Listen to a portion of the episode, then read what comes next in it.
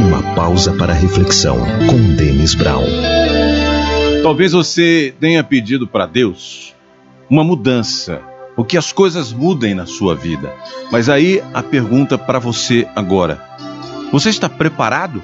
Preparada para essa mudança que você tanto tem pedido para Deus na sua vida? Porque a bênção é assim: você clama em oração com toda a fé do seu coração e a bênção virá. Quanto mais você insiste na oração, naquilo que você está pedindo a Deus, mais possibilidades de alcançar a sua graça, a sua bênção, o seu milagre. Mas você precisa estar atento e atenta e pronto e pronta para receber, porque às vezes as oportunidades estão disfarçadas em algumas situações inesperadas. E se você não estiver atento, atenta, pronto, pronta, vai passar por você. E aí você vai ficar questionando por que, que as coisas não acontecem. Não acontecem da maneira que a gente enxerga, a nossa forma humana de ver as coisas. Mas a ação, a manifestação de Deus, ela acontece de formas inusitadas, que a gente não imagina.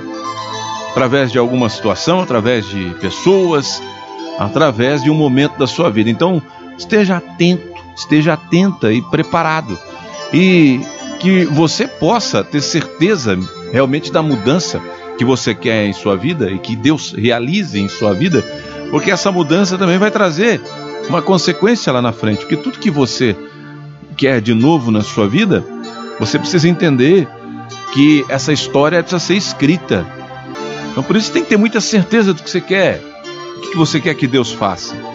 Claro que é quando você está vivendo uma situação de emergência, uma situação desesperadora, uma situação muito dolorosa na sua vida, você quer primeiro que, que essa dor saia do seu coração e que a solução venha para esse problema que você está vivendo. Sim, mas muitas vezes, no desespero, você acaba pedindo aquilo que não está preparado ou preparada para receber. Com Deus as coisas têm que ser bem claras, tem que ter certeza mesmo, porque tudo tem uma consequência depois, tem uma continuidade. A vida vai continuar depois do milagre, sabia disso? A vida continua depois do milagre. E você precisa saber como se comportar, como se portar depois do milagre. É, depois da bênção que você está precisando, depois da mudança de vida que você está pedindo, depois da cura que você está esperando, a vida vai continuar. E você precisa estar pronto, estar pronta para receber e para viver esse tempo novo na sua vida. Talvez a bênção que você pediu já passou por você. Se você estiver com os olhos voltados em outra coisa, não estiver com foco realmente naquilo que você tanto quer para a sua vida, vai passar por você e você não vai perceber. Porque a bênção vem. Se você pediu, Deus vai mandar.